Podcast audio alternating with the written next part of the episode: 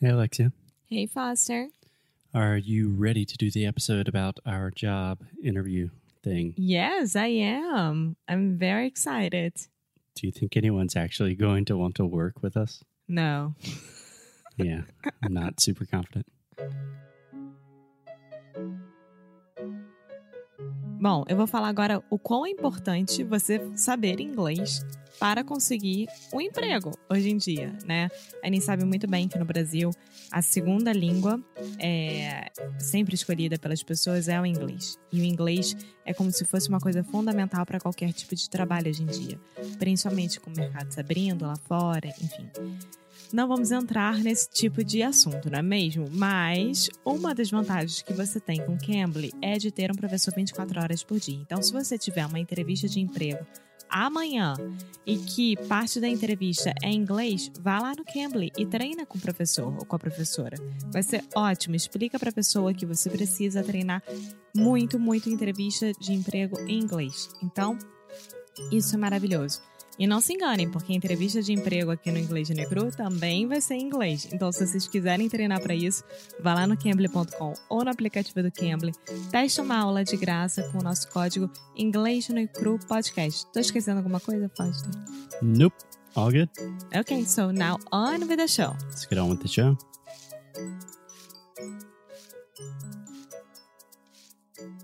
Hello, sweet people. Welcome to episode 301 of English no Rádio. So, Alexia, yesterday we talked about the idea that we want to bring someone on the team. Yes, yes. So I was hoping that people would be so interested and sending me a lot of messages, and I got some messages, but I told them, wait, because today we are going to answer a lot of their questions. Yeah, So- we really did not give any information No. yesterday because we talked too much. So today, let's try to get down to business. So, Alexia, let's talk about the job. Do you Yeah. want to, I don't know, ask me some questions and I can explain in more detail what we are thinking about? Yeah. So, what is the job and what is the position? Ooh, good question. okay, so initially, in the first place, we are planning on contracting or hiring two people to help us transcribe our podcast episodes. So we are calling this job English no Cru Apprentice because the idea is first you will start with the transcriptions and then work for 30 days. After 30 days, if we are impressed with your work, we will bring you on as a more permanent member of the team and you will grow in that position. So the starting point is with transcriptions. Um, but after that, there is a lot of potential for growth. So, I think I already said a lot of things, but what will this person do? Like the responsibilities? Yeah, that's a good question. I don't know if I answered that. To be very specific, so here is how I imagine this in my head. I don't know if it is going to work this way, but I imagine some crazy people will apply for this job because they like us and they want to improve their English and they want to learn about how to teach English online and all of these different things. I don't know why people will apply, but maybe some people will apply we will choose the best two people, and then those two people for one month, their responsibilities will be to do five transcriptions a week. So that is 20 transcriptions a month. But you don't have to do them every day. If you want to do five on Friday, that's cool. If you want to do two on Tuesday and three on Thursday, that's cool as well. All we are asking for are five high quality, accurate transcriptions per week. Yeah. So, Does that make sense? yeah, Okay. I'm thinking about the qualifications for this person. Yeah. So this might sound like a typical um like job posting that you see on LinkedIn or something, but it's really not because gente, é o inglês grupo. but so the first qualification is you have to have an advanced level of English. So transcription is not easy. No, it's not easy at all. Yeah. So you will be transcribing conversations that are full of slang, informal vocabulary, colloquial expressions, crazy stuff that we say. So your English has to be good, real good. Yeah. That's number one. And number two, I think the second most important thing for me would be attention to detail. And that really sounds like a LinkedIn posting. But with transcribing things, with transcriptions, accuracy and really paying close attention to what we are saying and to following the format is super, super important, right? We want these to be 100% accurate, and we really are trying to make high quality resources for our students. So you can't be making sloppy mistakes. yeah, we were talking about like this person, these two people could be superstars, right? Mm -hmm. And what do you mean with that? What do I mean by superstars? Yeah. Yeah, well, I imagine that, I mean, a lot of people listen to English no Rádio. I imagine out of that huge group of people, there are some superstars. I'm And- talking about people that this is just the absolute perfect job for them. So, what qualities might make you a superstar? Number one, if you already have experience with transcription, that is a big bonus because there is a relatively steep learning curve with transcription. It requires a lot of patience, attention to detail. So, if you have already tran- transcribed things in the past, that's a big thumbs up for you. And what else? What else for superstar Yeah, qualifications? yeah. Two things I think are really important. First, if you have experience working remotely, that is awesome. Yeah, so Foster and I will be in a different time zone as well. So this person will have will have to deal with some difference with this. is not like in Brazil, right? Like the same schedule, the same thing. Yeah. I mean, I think a lot of people have the idea of working from anywhere in the world from your laptop is just, oh, you're a podcaster. That sounds awesome. You're just sitting in bed with dogs all day. Fun fact Alexia is sitting in bed with a dog right now. But working remotely requires a lot, a lot of self discipline. You have to be your own boss, and it's hard. It really requires a strong work ethic. It's something that I have been developing and still trying to cultivate. And I've been doing this for like seven or eight years now. So it's not for everyone. If you have worked remotely before, that's definitely a positive.